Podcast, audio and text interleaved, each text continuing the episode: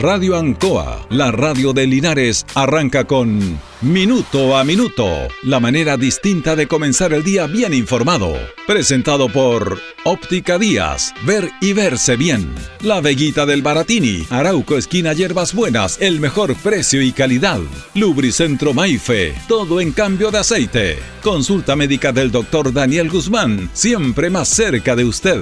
Y Panadería El Baratini, en Avenida Cardenal Silva Enríquez, al ingreso del nuevo amanecer. Aquí comienza Minuto a Minuto.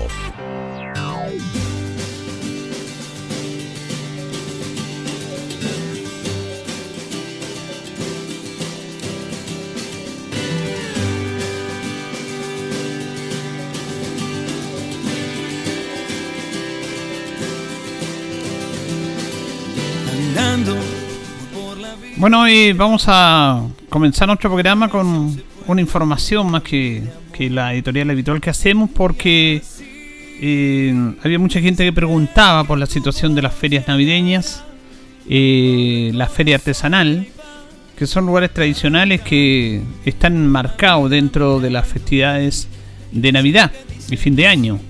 Claro, esto de la coyuntura de la pandemia hace que las cosas no sean tan normales como quisiéramos, aunque de a poco se van normalizando. Pero claro, había inquietud referente a este tema, fundamentalmente en gente que trabaja en esta época del año, que bueno, tiene la posibilidad de ofrecer productos navideños y también llevar algún dinero para el hogar. Hay gente que trabaja todos los años en esto, hay una agrupación de artesanos, una agrupación de feriantes en el cual esperan este momento. El alcalde de Mesa ayer, justamente en un punto de prensa, eh, dio a conocer de que va a haber, va a haber este año feria navideña, va a estar el árbol de Navidad, va a estar también todo lo concerniente a la feria artesanal, eh, que las personas que no estén agrupadas en estas instituciones como organización también pueden participar. Eh, esta feria comienza entre el 10 y el 24 de diciembre. Las personas que no estén agrupadas a esto tienen que ir a partir del lunes 29 a la oficina de rentas municipales a hacer el trámite respectivo para, la, para obtener la autorización para trabajar en esta feria navideña que se va a estar, va a estar instalada al igual que el año pasado en la Alameda. Va a estar desde calle Manuel Rodríguez hasta casi calle Freire se va, eh, se va a trabajar en forma diurna, o sea, hasta las 21 horas, más o menos, que es cuando hay luz natural, un poquito más, porque claro, eh, se les complica también, lo explicaba el alcalde, ante tanta interés eh, o ante muchos feriantes por el tema de los empalmes eléctricos que no pueden resistir la carga eléctrica propiamente tal. Sí van a buscar los toldos respectivos para que las personas estén con los cuidados respectivos, con con la pandemia, cada uno sabe esa instancia, así que esta información eh, ya se confirmó. Y sobre todo también para los eh, habitantes de Linares, que mucha gente también va a buscar un, regalo ahí porque hay una inmensa variedad de productos y también a buen precio. Las ferias tienen esa posibilidad de obtener o de dar, a, dar sus productos eh, de vender sus productos un poco más baratos. Eh, este, y además como una tradición, es un tema cultural, es un tema que le, coloca en torno a las festividades que, que todos nos, hacemos ya parte de Navidad. Así que esta es la noticia, eh, la noticia en este aspecto de información para las personas que querían esta información para poder trabajar y también para los vecinos que también preguntan. Siempre que vecino no ha ido a comprar fuera de va al comercio tradicional, a una feria, ahí a esta feria navideña. Mucha gente que va se encuentra con muchas novedades, se encuentra con, con productos mucho más baratos, así que es esta una buena opción. Vamos a escuchar justamente al alcalde Mario Mesa, que se refiere ya a esta feria de Navidad, a la feria artesanal y a todas las actividades inherentes a la Navidad. La primera de ellas, el árbol de Navidad, el árbol de los deseos, desde el día viernes 14 de diciembre hasta el día 24 se inaugura a eso de las 21.30 Y en segundo lugar, que vamos a tener ferias de Navidad en dos puntos de la ciudad. En la plaza de armas de nuestra ciudad, con más de 120 artesanos que se han instalado todos los años con carpas blancas que el municipio está contratando.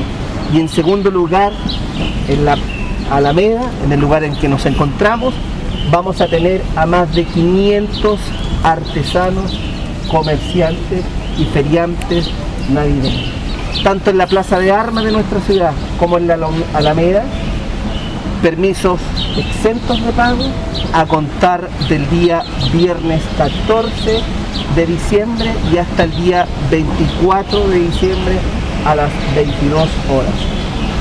¿Cómo lo deben hacer? En primer lugar, las organizaciones de comerciantes, de feriantes navideños o de artesanos están previamente registradas en el municipio, por lo tanto en la plaza de armas tenemos claridad de las 120 personas que se van a establecer y en la Alameda tenemos hasta ahora 250 personas que son comerciantes navideños y que pertenecen a una organización. Por lo tanto, las personas naturales que de manera aislada, que no pertenezcan a ninguna organización, pueden también estar en esta feria de Navidad. Requisitos. Uno, permiso exento de pago, pero tener residencia en la comuna de Linares. Dos, ¿dónde se tienen que inscribir? En la oficina de rentas municipales, detrás de la catedral, desde este día lunes 29 de noviembre en horario de oficina. Desde las 8 y media de la tarde vamos a estar hasta las 20 horas si es necesario. Reitero, desde este día lunes 29 de noviembre en la oficina de rentas municipales, desde las 8 y media de la mañana hasta las 20 horas de ser necesario. Por eso me acompaña la señora Evelyn, que es la directora de Desarrollo Comunitario, y Sandra, que es nuestra funcionaria subrogante de la Oficina de Rentas Municipales. En tercer lugar, además de tener residencia en la comuna de Linares, ser exento de pago. En segundo lugar, de, inscribirse desde este día lunes 29 de noviembre. En tercer lugar, estamos garantizando en la medida de lo posible que para más de 500 artesanos en la Alameda pertenezcan a una organización o no puedan tener carpas, carpas blancas que estamos contratando. Eh, post pandemia ha sido dificultoso en el mercado, eh, los productores evidentemente muchos han tenido que vender producto de la pandemia, entonces hay una escasez de carpas blancas. Por lo tanto, nosotros hemos iniciado este proceso de licitación que lo tiene que aprobar el Consejo Municipal para su adjudicación para que tengamos carpas desde el día viernes 14 de diciembre y hasta el 24 de diciembre. Por lo tanto, la ratificación de si tenemos carpas que es nuestra voluntad, porque tenemos los recursos suficientes, porque queremos hacer lindas ferias de Navidad, va a estar condicionada a que los proveedores en el mercado local, regional o nacional postulen a esta licitación pública. En cuarto lugar,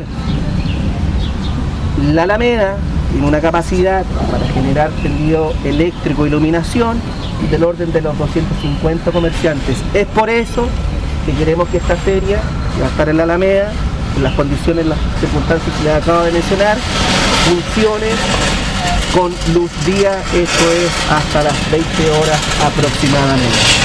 Depende finalmente de las organizaciones también que podamos hacer un show de Navidad tanto en la Plaza de Armas como también en lo que es la Alameda. Tenemos toda la voluntad del mundo para que en la Plaza de Armas y el viejito pascuero que va con el carrito ahí haciendo ruido, gracias caballero, pueda funcionar en buena forma. Dicho lo anterior, diríjanse a la oficina de rentas municipales, no al Videco, a la oficina de rentas municipales, eh, aquellas personas que no pertenecen a una organización, porque nosotros las organizaciones las trabajamos desde el Videco con la oficina de rentas municipales. Bueno, eh, justamente cuando se está ahí en, la, en, el punto de prensa apareció un señor con con un carrito ahí eh, que había algún ruido, pero son, son detalles nada más. Entonces ya está confirmado que va a haber feria navideña, va a haber feria artesanal, que las agrupaciones propiamente tal que componen esto, bueno, ellos se organizan, saben la cantidad de personas que trabajan, pero para las que no están insertas en esto, eh, bueno, lo pueden hacer igual. Eh, los que no pertenezcan a, una, a estas organizaciones lo pueden hacer eh, igual. Deberían ser 120 artesanos y alrededor de 500 comerciantes que van a estar en la feria de Navidad. La feria en la Alameda y eh, lo concerniente a la feria artesanal en la plaza. Las organizaciones existentes están reguladas en el municipio, registradas y en el sector de la Alameda son aproximadamente 250 personas que pertenecen a estas organizaciones. Es decir, que las personas naturales que no pertenezcan a ninguna organización pueden inscribirse siempre que tengan residencia en Linares. Ese es un requisito fundamental. Que son de Linares. ¿ah? En la oficina de rentas municipales a partir de este día lunes. De este día lunes 29 ya de septiembre. Perdón, de noviembre. Así que ya lo saben. Y sobre todo para las personas que están esperando, preocupadas si hay o no hay eh, en este aspecto feria de Navidad. Sí, va a haber feria de Navidad, así que así lo ha planteado el alcalde en esta instancia. Señoras y señores, estos comienzos con valor agregado de minuto a minuto en la Radio Ancoa son presentados por Óptica Díaz, que es ver y verse bien. Óptica Díaz es ver y verse bien. Usted ya nos conoce, somos calidad, distinción, elegancia y responsabilidad atendido por un profesional con más de 20 años de experiencia en el rubro, convenios con empresas e instituciones. Marcamos la diferencia. Óptica Díaz es ver y verse bien. Buenos días, buenos días, gusto saludarlos. Minuto a minuto en la radio Ancoa, 8 de la mañana con 13 minutos. Junto a don Carlos Agurto hacemos el último programa de esta, de esta semana, que ya estamos llegando casi a finales del mes de noviembre. Viernes 26 de noviembre, hoy día saludamos las Delfina que están de neumático. Es el día 330 del año ya. Y tenemos en este momento 12 grados de temperatura en la ciudad de Linares, vamos a una máxima de 28 cielos despejados. También nos acompaña Pastelería y Panadería Tentaciones. Estamos en Jumbel 579 entre Independencia y Kurt Moller. Nuestro fono es el 940 45 31 32, 940 45 31 32 para cualquier información o pedido. También estamos en nuestra página de Facebook como Tentaciones. La mejor calidad y variedad en tortas de la, todos los sabores, de bizcochuelo, manjar, crema, para las personas que quieran y para la decoración adecuada para ese momento. También tenemos amplia variedad de empanadas, napolitana, jamón, queso, champiñón, pino. Tentaciones. Estamos para servirles. Vamos a ir a la pausa, don Carlos, y luego seguimos. Estamos en Minuto a Minuto en Radio Ancoa. Radio Ancoa. La mejor manera de comenzar el día informado. La consulta médica del doctor Daniel Guzmán siempre más cerca de usted. Se atiende por FONASA, ISAPRE, DIPRECA, CAPREDENA y particular. Se hace lavados de oídos. El doctor Daniel Guzmán lo espera en Kutmoller 333 frente a la plaza. Lubricentro Maife, todo en cambio de aceite. Le dejamos su vehículo como nuevo. Personal calificado, una atención cercana, convenios con empresas e instituciones. Maife, el lubricentro de Linares, ubicado en Esperanza 633, entre Lautaro y Yumbel. La panadería del Baratini, el mejor pan, tortas, pasteles, brazos de reina de nuestra propia elaboración. Abarrotes, cecinas, frutas y verduras. El mejor precio y la mejor calidad. Lo esperamos en Avenida Cardenal Silva Enríquez, al ingreso del nuevo amanecer. Estamos a su servicio. Óptica Díaz es ver y verse bien. Usted ya nos conoce, somos calidad, distinción, elegancia y responsabilidad. Atendido por un profesional con más de 20 años de experiencia en el rubro, convenios con empresas e instituciones. Marcamos la diferencia. Óptica Díaz es ver y verse bien. 8 con 16, 8 con 16, hacemos minuto a minuto en la radio Ancoa junto a don Carlos Agurto en esta emisión de día viernes 26 de noviembre. Bueno, vamos a hablar de ahora de un conflicto que hay en, la salud. Hay, hay conflicto en este aspecto porque eh, la FUSAN, los gremios, ¿ah? este es un tema aparte de los gremios, dependiente de la información, eh, está pidiendo la renuncia de la jefa de departamento de salud municipal. Ella, ellos piden la renuncia. Eh, ellos ingresaron por la oficina de partes del municipio una, una carta solicitando la renuncia de la jefa del Departamento de Salud Comunal, Mirta Núñez, por su gestión en el área. Por supuesto, el alcalde le da el respaldo a, ella, pero bueno, es un tema de salud que también lo queríamos conversar porque fíjese que nosotros eh, aquí en el Cefán San Juan de Dios también hay reclamos sobre todo de que algunos médicos los cambian de box que lo están cambiando de box. Que están una semana en un box, en otra en otra y lo van cambiando. Entonces eso produce alguna inquietud eh, a las personas, por supuesto. Eh, ¿Por qué se tienen que cambiar de box los médicos? Y lamentablemente se está dando esta situación. Nosotros hemos recibido algunos, algunos reclamos también de algunos auditores. Y que eso se puede hacer incluso, no sé, por formal, pero nosotros estamos dispuestos a recibir estas inquietudes. Pueden llamar también, en el sentido de que hay médicos que los cambian de box, están en un box, después lo cambian a otro, la semana a otro. Sabemos que hay pandemia, que hay situaciones puntuales que se dan, pero bueno, eh, se tiene que tratar de tener un orden en ese sentido, porque también produce una confusión en los pacientes propiamente tal, y bueno, lo van cambiando los médicos de Vox. Los médicos tampoco se sienten de se sienten muy tranquilos en eso. No, también no se sienten bien que lo estén cambiando de Vox de un momento a otro. Ahí tenemos un llamado en línea. Aló, buenos días. Buenos días. ¿Con quién hablamos? Eh, con, con, la señora Miriam, Miriam Muñoz. Señora Miriam, muy buenos días. Cuéntenos un poquitito, ¿qué, qué quería contar a usted? Mire, lo que yo quiero preguntarle a usted caso eh, es un problema que hay en el San Juan de Dios. ¿Ya? En cuanto a los médicos. Porque no sé a qué se debe esto, que hay médicos que han estado por años en un box número 7, por ejemplo, número 5, y de repente uno va y no sabe dónde están.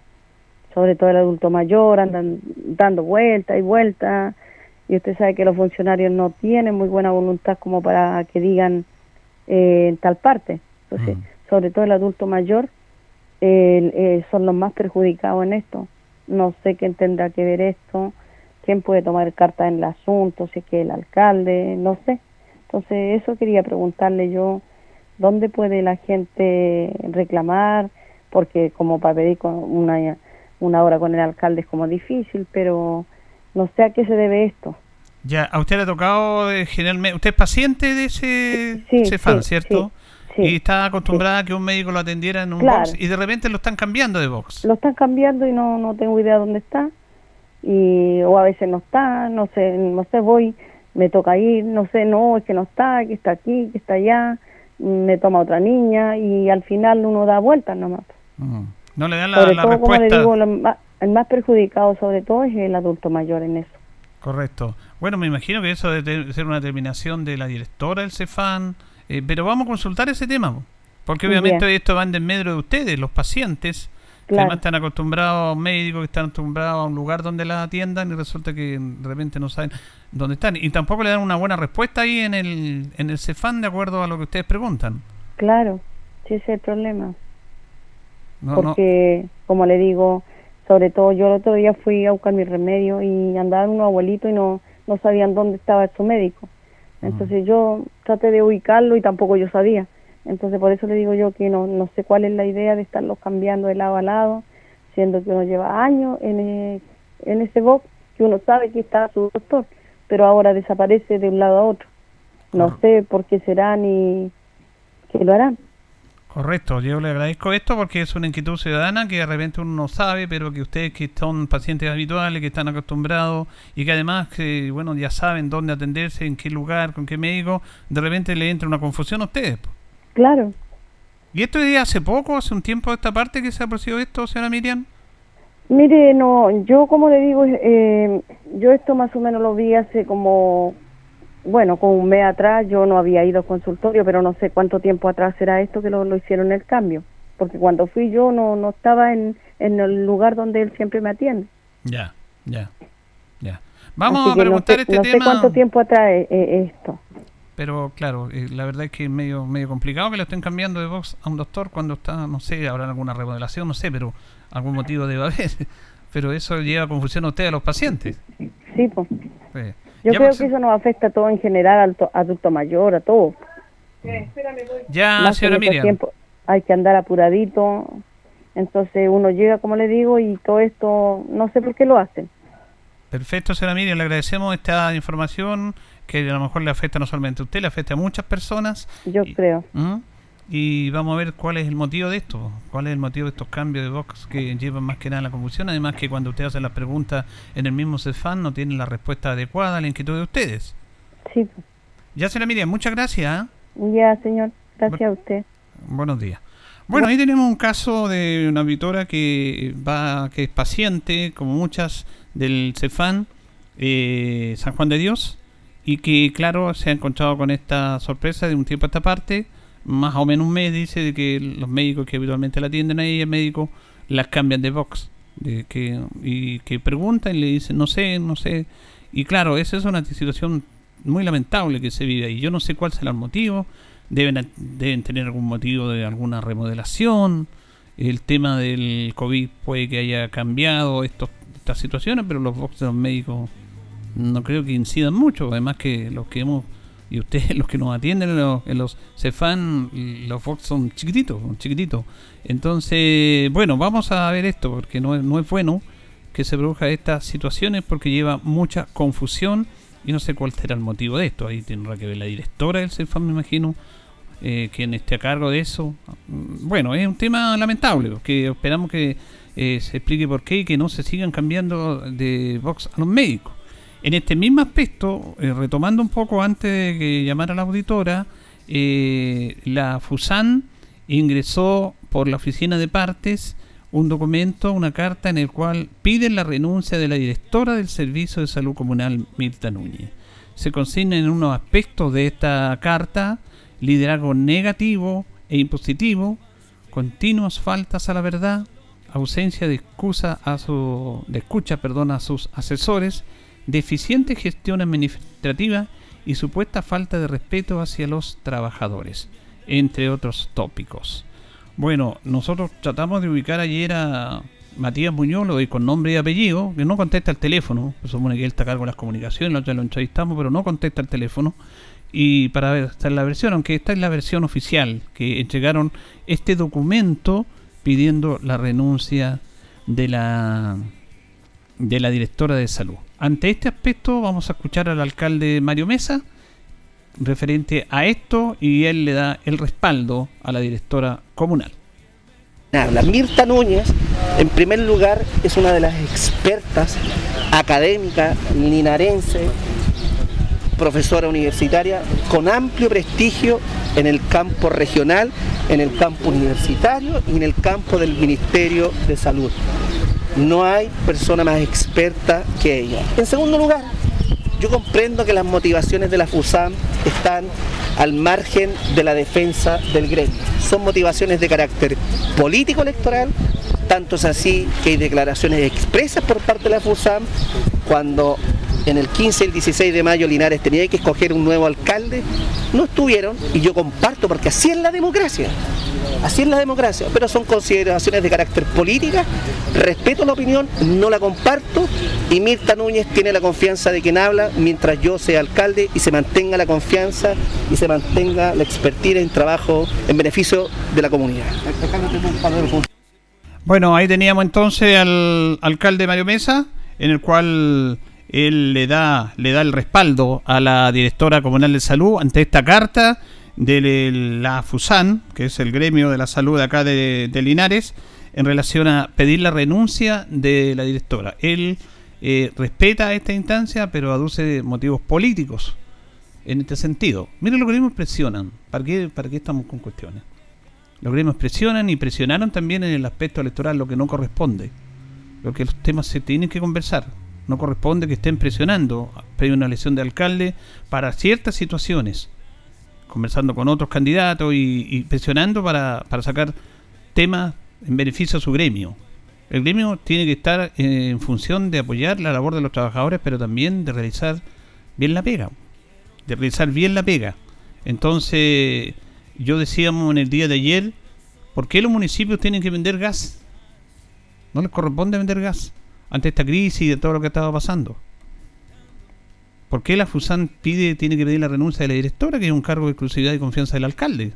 Cuando pierda la confianza del alcalde, él, tomará sus medidas para eso, del alcalde, para eso fue elegido. Esto conlleva a, un, a un conflicto que no es bueno. Y en este tema de la salud hemos estado permanentemente hablando de estos conflictos, de estas paralizaciones, de estos requerimientos. ¿ah? Así que vamos a ver, ¿y eso quién sale perjudicado? Los usuarios, pues. usted, eh, los usuarios en este aspecto. Esperamos que se mejore esta situación como debe mejorarse, con diálogo, no con presiones, con diálogo, con conversaciones. Aunque dirán, no, no hay diálogo. Tiene que haber diálogo. ¿Cómo no haber diálogo entre personas educadas, eh, personas que se supone tienen eh, la manera de poder entenderse? Los seres humanos nos entendemos para superar el conflicto a través de conversaciones. Pero en el último tiempo hemos estado acostumbrados a presiones. a presiones que en el fondo perjudican a los usuarios. Vamos a compartir el siguiente audio con la gobernadora Cristina Bravo, porque se, eh, hay un tema no menor que se da lamentablemente en esta instancia que tiene que ver con proyectos que están detenidos, producto en el Maule, producto de muchas situaciones, sobre todo de la pandemia, porque eh, se hacen proyectos, eh, se cuantifican los valores de estos proyectos a través de la compra de los materiales, y también de las personas que trabajan ahí, pero con esto de la pandemia se le ha complicado todo esto. Hay muchas obras detenidas por esta situación, a lo cual se refiere la gobernadora Cristina Bravo. Estábamos conversando recién de que, que los proyectos que están detenidos de alguna otra manera es porque se han llamado a licitación y no han tenido oferente. Eso también la ciudadanía lo tiene que tener muy, muy claro. El tema de la pandemia eh, ha encarecido todos los materiales y qué nos corresponde como servicio público o como institución del Estado. Esto le corresponde a los municipios y también al gobierno regional. Nosotros no es llegar y que venga una constructora y nos diga yo te voy a hacer esta obra. Aquí hay procedimiento, las constructoras y las empresas postulan a la ejecución de los proyectos y en el caso de, este proyecto en particular eh, se ha llamado licitación, no, no han postulado los oferentes que, que se requieren y otra vez se va a llamar a licitación Mira, nosotros desde el gobierno regional, junto con los alcaldes, lo que más queremos es nadie quiere que, se le critique porque no, está haciendo gestión, porque no está haciendo su trabajo. Y hoy día nosotros tenemos a, todos los funcionarios que han vuelto, que están eh, trabajando. Cabe recordar que todavía seguimos en pandemia y que hay funcionarios que todavía están con teletrabajo, no solamente en los municipios, sino que también en los servicios públicos y en el gobierno regional. Y aún así, nosotros estamos haciendo todos los esfuerzos por llamar a licitación y hacer los procesos eh, de acuerdo a lo que dice la normativa, de manera transparente y, y, llamando a licitación pública. Aquí, en estos proyectos de esa envergadura y de ese monto, no se puede hacer trato directo. Claro, ese es el problema que hemos conversado porque a veces la comunidad no está informada. Bueno, tenemos que estarlo porque es bueno informarlo. Que estos son procesos complejos, difíciles de las licitaciones del Estado. Cuando hay plata y dinero del Estado involucrado, tiene que haber una transparencia en este aspecto. Y cuando se hacen estas obras, estos proyectos que son solicitados por las inquietudes de los vecinos, de las comunidades, bueno, se hacen lo que se llaman las licitaciones. Primero se tiene que aprobar este proyecto, también cuantificarlo en el aspecto de cuánto sale después licitar para que haya una empresa que haga este proyecto o esta obra que está en el proyecto y se hacen licitaciones propiamente tal, hay toda una metodología, hay todo un protocolo que seguir, se adjudica esa licitación y se realiza la obra. ¿Cuántas veces ustedes han escuchado que a veces las obras están detenidas porque la empresa quebró, que no cumplió? Bueno, ahora incluso ni siquiera hay oferentes para licitaciones, o sea, se va a construir una plazoleta en el sector de la población Arturo Pras, por ponerle. Mejoramiento en la plazoleta. 30 millones de pesos. Eh, se llama la licitación a través de otra oferta pública, como dice la ley. Y no hay nadie que llegue. No les interesa. Ahora no les interesa porque, como se dice, no es negocio para la empresa hacer esta obra. Por lo tanto, la obra de este proyecto está detenido. Lo otro es que eh, se puede hacer a través del gobierno regional, el municipio, hacer un trato directo con esta empresa. Eso se hace en determinados montos y estos montos superan a lo que debe ser un trato directo. Por lo tanto, la obra queda detenida, los recursos eh, están ahí pero no se pueden ocupar porque obviamente no hay oferentes, se tiene que volver a llamar a una nueva licitación, esperar que lleguen oferentes, a veces llega uno y entregarle a uno, a veces también se, se adjudican esto y después quedan las empresas mal porque las empresas que son pequeñas contratistas eh, están complicadas con los materiales de construcción, si todo ha subido.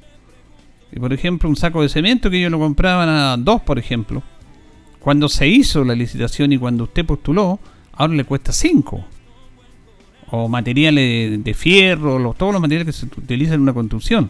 Entonces, cuando usted realizó esa licitación en base a lo que yo puedo tener, a lo que puedo ganar, a gente, con cuánta gente puedo trabajar, de acuerdo a esos precios de los materiales de construcción, ya no le sirve ahora porque cuando hizo esto, este producto costaba 2 y ahora cuesta 5, cuesta 6. Y eso es lo que ha motivado que las empresas no vayan a las licitaciones porque no les conviene de acuerdo a los al dinero que está en eso, porque tampoco pues, se salen para atrás. Y se tiene que reformular todo este tema, porque ese proyecto está aprobado por 30, pero si se quiere licitar y ahora hay que actualizar los precios, ya tiene que ser por 40 y hay todo un proceso. Es un tema complejo. No es fácil. No es fácil, sobre todo cuando están involucrados recursos públicos. Bien, vamos a ir a la pausa de esta hora en la compañía de pastelería y panadería Tentaciones, que estamos en Jumbel 579 entre Kurt Moller y Independencia. Tenemos en nuestra página de Facebook como Tentaciones para que nos busque, para que eh, vea lo que somos. Tenemos la mejor calidad de variedad en tortas, en todos los sabores, para las personas que usted quiere y variedad en empanadas. Tentaciones, estamos para servirle. El Heraldo en sus titulares dice eh, ferias navideñas funcionarán del día al 24 de diciembre en Plaza de Armas y en la Alameda. PDI detiene a sujeto por, portar billetes falsificados. Cuidado con estos billetes falsificados, que se dan mucho, pero en esta época más todavía. Oficializan acusación por notable abandono de deberes en contra del ex alcalde de Villa Alegre. El Linares Fusan pide renuncia de jefe del Departamento de Salud Municipal, pero el alcalde entregó todo su respaldo a la profesional. Centro de Capacitado de Longaví celebró sus 15 años entregando rehabilitación a sus usuarios. Primera medalla de oro, linarense Benjamín Aravena sumó primera alegría para el Maule Sur en los Juegos Binacionales en San Luis, Argentina. Vamos a ir a la pausa, Carritos, y ya retornamos.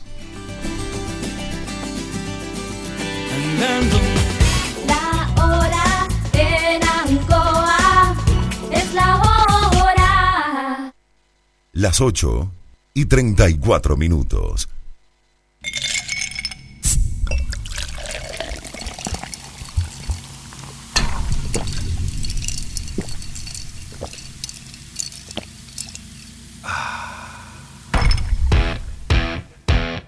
frescura, color único y sabor inolvidable de Inca Cola. Es imposible no disfrutar el momento. Inca Cola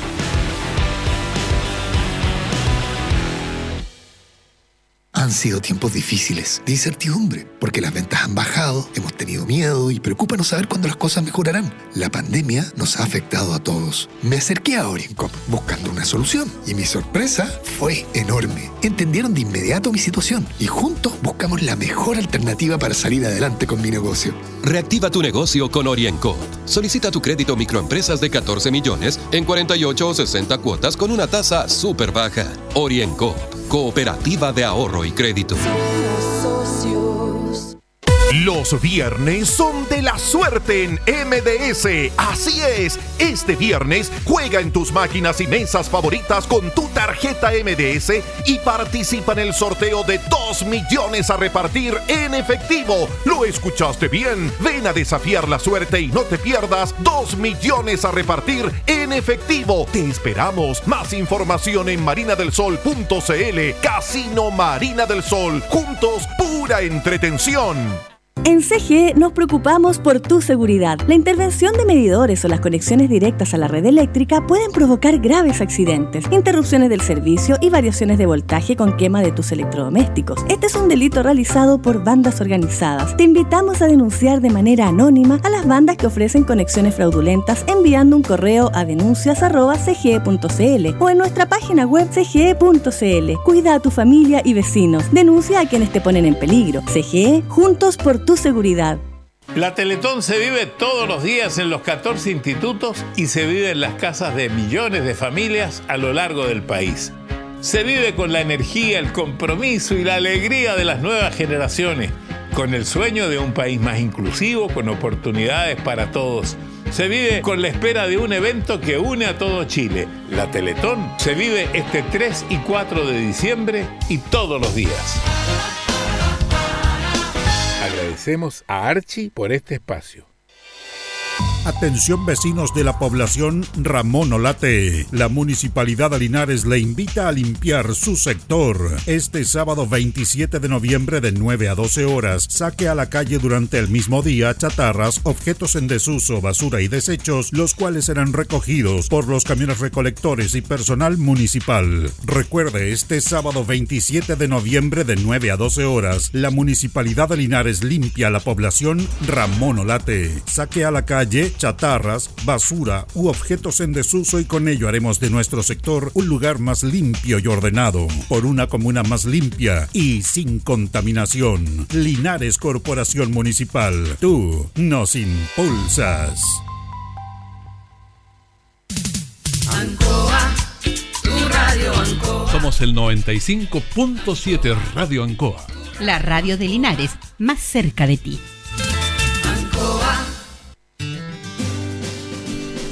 Bueno, ya nos separan eh, 22 minutos de las 9 de la mañana.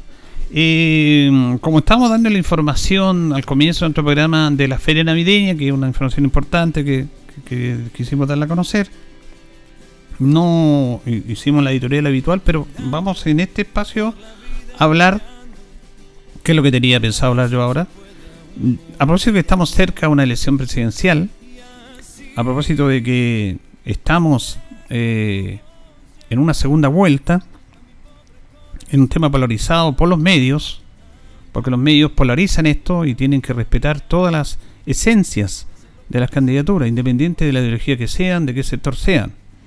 Pero se polariza porque los medios les gusta ensalzar eso y les gusta hacer pelear y, y tienen una gran responsabilidad los grandes medios de esto, una gran responsabilidad de la polarización que tiene nuestra sociedad. Eh, Yo escucho mucho radio, escucho estas radios grandes, bueno, para qué usted ve la televisión, y lamentablemente eh, les gusta esto, y le están haciendo un tremendo daño al debate abierto, lógico y transparente a una sociedad. Y cuando nos polarizamos es culpa de todos nosotros. Nosotros tenemos que tener una ideología, una posición y tenemos que respetar lo demás. Tenemos que respetar nuestra democracia, respetar nuestros resultados, pero no ver que si sale cuál opción el país va a estar complicado y colocar caricaturas que le hacen mal a una sociedad.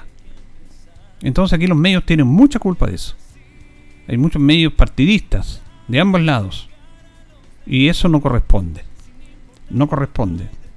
Eso no es leer la historia.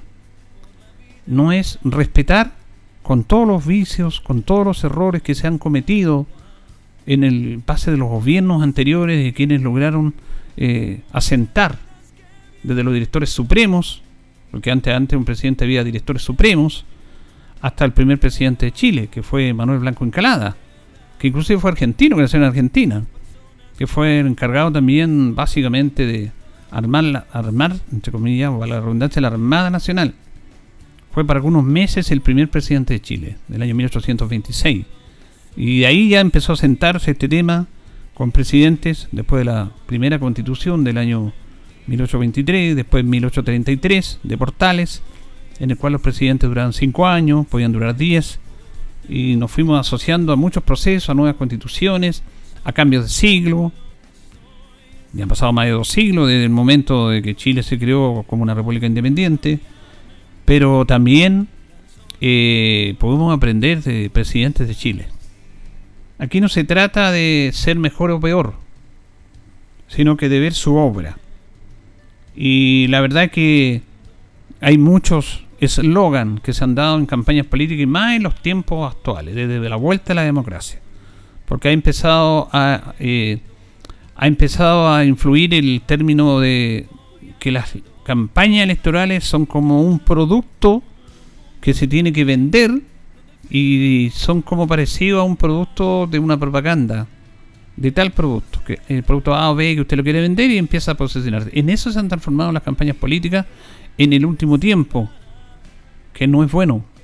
No hay ideas, o a lo mejor hay ideas, pero a la masividad de los medios, la gente no conviene eso, sino que quién vende más, eh, quién propone mejores frases.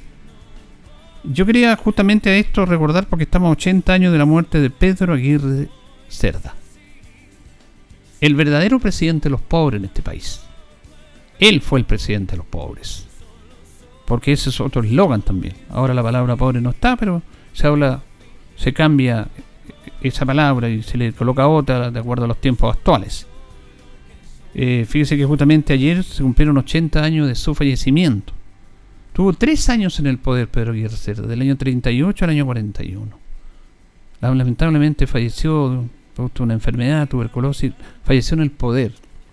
Fue el inicio de una serie de gobiernos radicales que le dieron progreso, respeto y decencia a este país. En la diversidad, en los inconvenientes, en los conflictos que en una sociedad siempre van a existir. Siempre. Siempre van a existir. No es de ahora, ha sido siempre. Pero se tiene que convivir con eso. Se tiene que convivir con esa esencia. Es como la familia. En toda familia hay conflictos, hay problemas, hay pelea, hay situaciones encontradas pero en el fondo se supera todas esas situaciones que son propias de la esencia del ser humano en base al contenido que es la familia. Está, la familia está sobre esas situaciones puntuales, esas peleas vicentinas que se dan porque somos seres humanos, porque el ser humano convivimos, pero permanentemente con el error. Somos seres que nos equivocamos permanentemente. Y eso tiene que estar traspasado a una sociedad, traspasado a la política ser serio en eso. Nosotros en lo personal tenemos una gran admiración por Pedro Aguirre Cerda, por su obra, por su obra. Y los políticos actuales están pero muy, muy lejos de Pedro Aguirre Cerda, pero muy lejos. Deberían tomar una mínima parte de lo que él hizo. Obras públicas, política pública. Los gobiernos tienen que hacer políticas públicas en bien de la ciudadanía, de sus ciudadanos, de su gente. No intereses propios, intereses creados, que solamente favorecen a ciertos sectores de esta sociedad en medio de la mayoría. Que eso se viene viendo en el último tiempo. Nosotros queremos presidentes como Pedro Aguirre Cerda. Debería estar loco este caballero. Bueno, alguna mínima parte de él. Eh, que Pedro Aguirre Cerda eh, fue hijo de agricultores.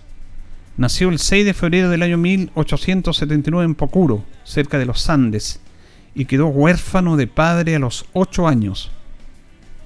Para financiar sus estudios universitarios, ejerció la docencia en varios liceos, mientras impartía clases en forma gratuita en escuelas nocturnas para obreros, así superando la modestia o la modestia de sus recursos y con un gran esfuerzo logró titularse como profesor de castellano y filosofía en la Universidad de Chile en el año 1900 y de abogado de la misma casa de estudios cuatro años más tarde. Una vez recibido fue profesor de educación cívica, castellano y filosofía en la Escuela de Oficiales del Ejército en el Liceo Barros Borgoño y en el Instituto Nacional. Por esos años ingresó al Partido Radical, el cual presidió entre el año 1919 y 1921, y más tarde a la masonería. En el año 1910 continuó sus estudios superiores en Derecho y Economía en Francia, y de regreso a Chile inició una exitosa carrera política. En el año 1916, Pedro Aguirre Cerda, eh, y cuando frisaban los 40 años ya, se casó con Juan Aguirre Luco su prima hermana e hija de destacado médico José Joaquín Aguirre. Su matrimonio no dejó descendencia, no tuvo hijos. Luego de dos periodos consecutivos como diputado en representación de los departamentos de San Felipe y Putaendo, los Andes de la provincia de Santiago, Pedro Aguirre Cerda fue nombrado ministro de Justicia e Instrucción Pública entre enero y septiembre del año 1918 durante la presidencia del liberal Juan Luis Sanfuentes. Luego de ascendido como titular de Interior durante el primer gobierno de Arturo Alessandri Palma, brevemente entre el año 20 y el 24. Apoyado por el Frente Popular, Aguirre Cerda fue elegido como presidente de la República el 25 de octubre del año 1938, tras vencer con el 50% de los votos al empresario y candidato de la derecha liberal conservadora Gustavo Ross Santamaría, en una de las elecciones más ajustadas de la historia republicana. Antes de cumplir un año de gobierno en el año 1939 debió enfrentar el terremoto de Chillán, el sismo más mortífero de la historia de Chile con más de 24.000 fallecidos y el llamado Aristotazo, un intento de golpe de Estado liderado por Herrera, Arístolo Herrera, junto a Carlos Ibáñez del Campo. Durante su mandato impulsó un fuerte proceso de industrialización para lo que fundó la Corporación de Fomento de la Producción, Corfo, como parte de un ambicioso plan de desarrollo económico que contemplaba la construcción de plantas eléctricas y siderúrgicas, la explotación del petróleo, el apoyo a la industria manufacturera y la mecanización de la agricultura. Referente a este último tema, no obstante haber propuesto en su libro El problema agrario en el año 1929 que el Estado debía redistribuir las tierras improductivas y que su propio programa de gobierno contemplaba la reforma agraria, la que nunca llegó a efectuarse en esos años. Pero que Cerda fue el que primero planteó el tema de la reforma agraria que se dio en Chile en la década del 60.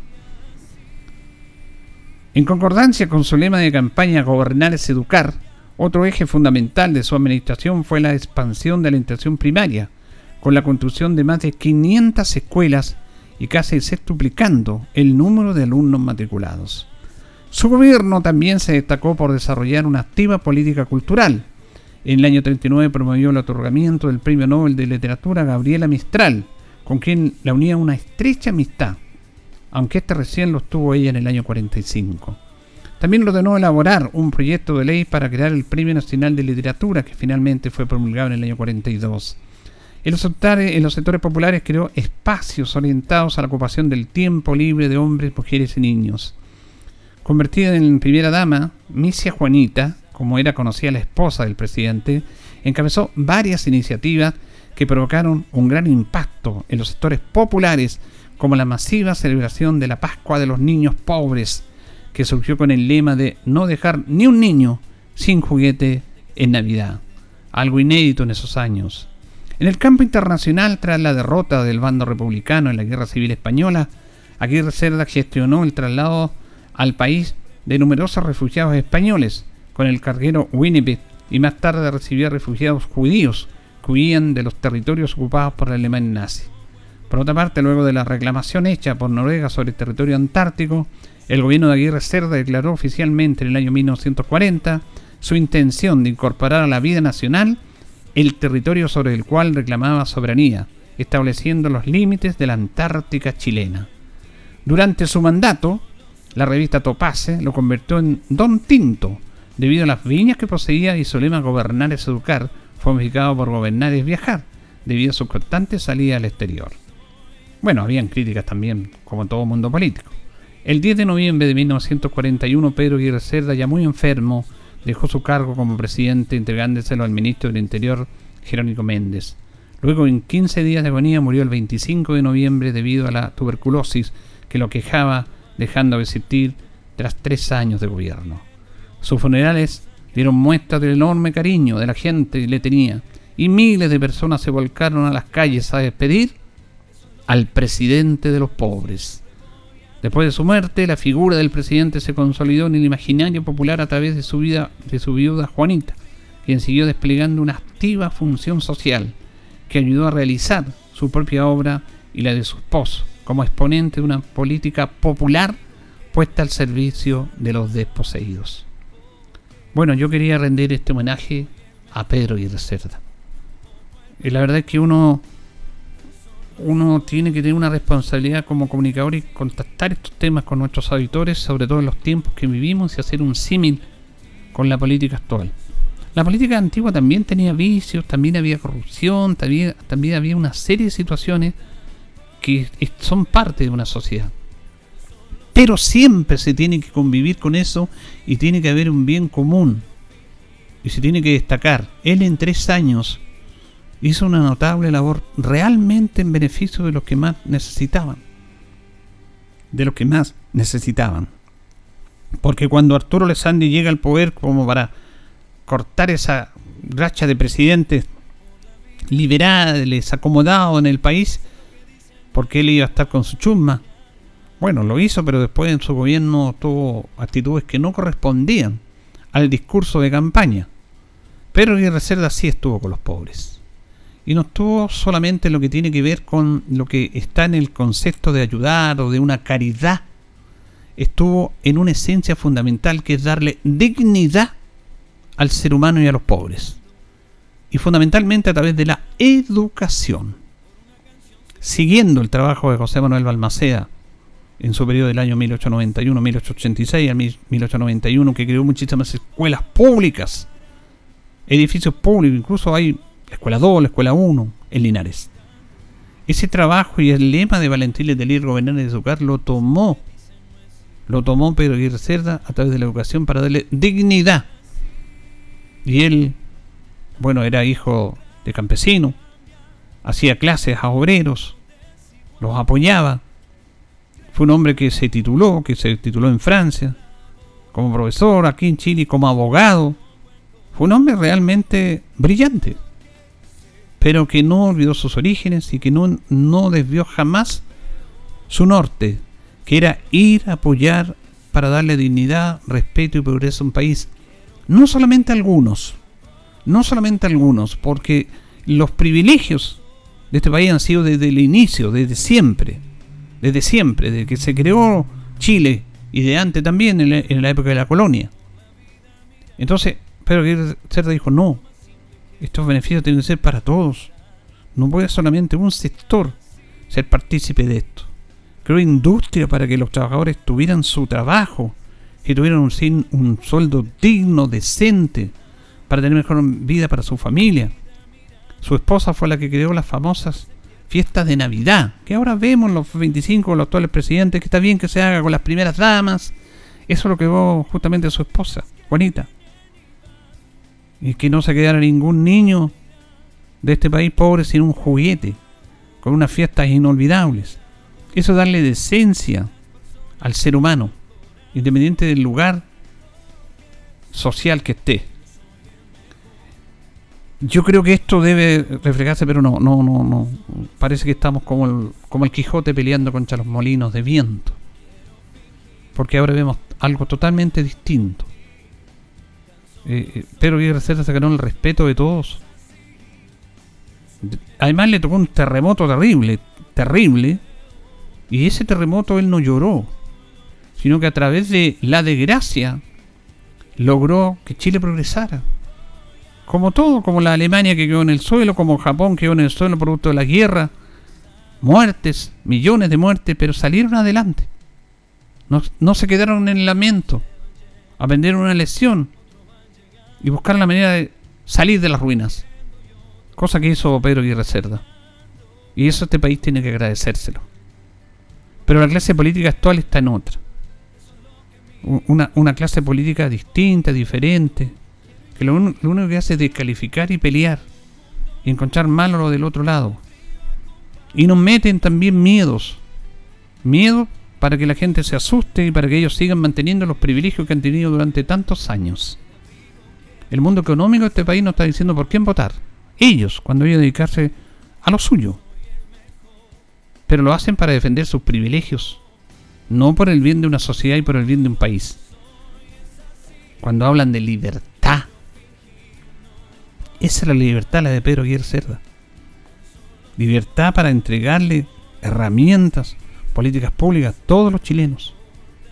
Que fueran libres en su desenvolvimiento, en su trabajo, en su, en su esencia como seres humanos. Ser orgulloso de vivir en un país para progresar en su familia y el entorno. Por eso queríamos recordar, lo tenía preparado para el primer bloque, pero lo hicimos después, a Pedro Aguirre Cerda. El verdadero presidente de los pobres. Que no le dio caridad a los pobres, le dio dignidad. ¿Qué es lo que tiene que hacer? ¿Y qué es lo que tiene que entregar un verdadero político? Que su función es política pública. Pública para todos, con recursos de todos. No situaciones actuales. Falta de esencia, corrupciones, amiguismo, descalificaciones. Podemos meditar un poco, detener el tiempo y quedarnos con estas personas que le hicieron un tremendo favor a Chile y que a través de la política actual están desacreditando, le están faltando el respeto a hombres que dieron su vida por un mejor país. Porque don Pedro se puede haber quedado en su situación puntual, de buen nivel económico, buenos estudios, podía haber tenido mucho más de lo que tuvo, pero él quería una función pública, ayudar a todos, que es un privilegio. El funcionario público es un privilegiado en este país, ayuda con plata que no son de uno, porque los recursos son públicos. Y si tú como recursos públicos puedes apoyar a la gente, eso, es un privilegio. Pero algunos no lo toman de esa manera. Lo toman para usar un poder que no les sirve. Y esto a todos niveles, ¿ah? ni siquiera autoridades. Autoridades y los que vienen para abajo. Escuchábamos a una auditora en la mañana cuando nos decía no nos tratan bien en el consultorio. No nos responden, no nos dan respuesta. ¿Cuántas veces ha tenido que humillarse en una oficina pública usted? ¿Cuántas veces ha tenido que estar dos, tres horas haciendo una fila para un trámite? No, eso tiene que cambiar. Y eso es faltarle respeto a personas como las que mencioné. Pedro Aguirre Cerda. El homenaje para, para el gran Pedro Aguirre Cerda. Nos vamos, nos despedimos, le agradecemos su sintonía, ya viene agenda informativa. Junto a don Carlos Agurto en la coordinación nos reencontraremos, si Dios así lo dispone, el próximo día lunes. Que pasen bien.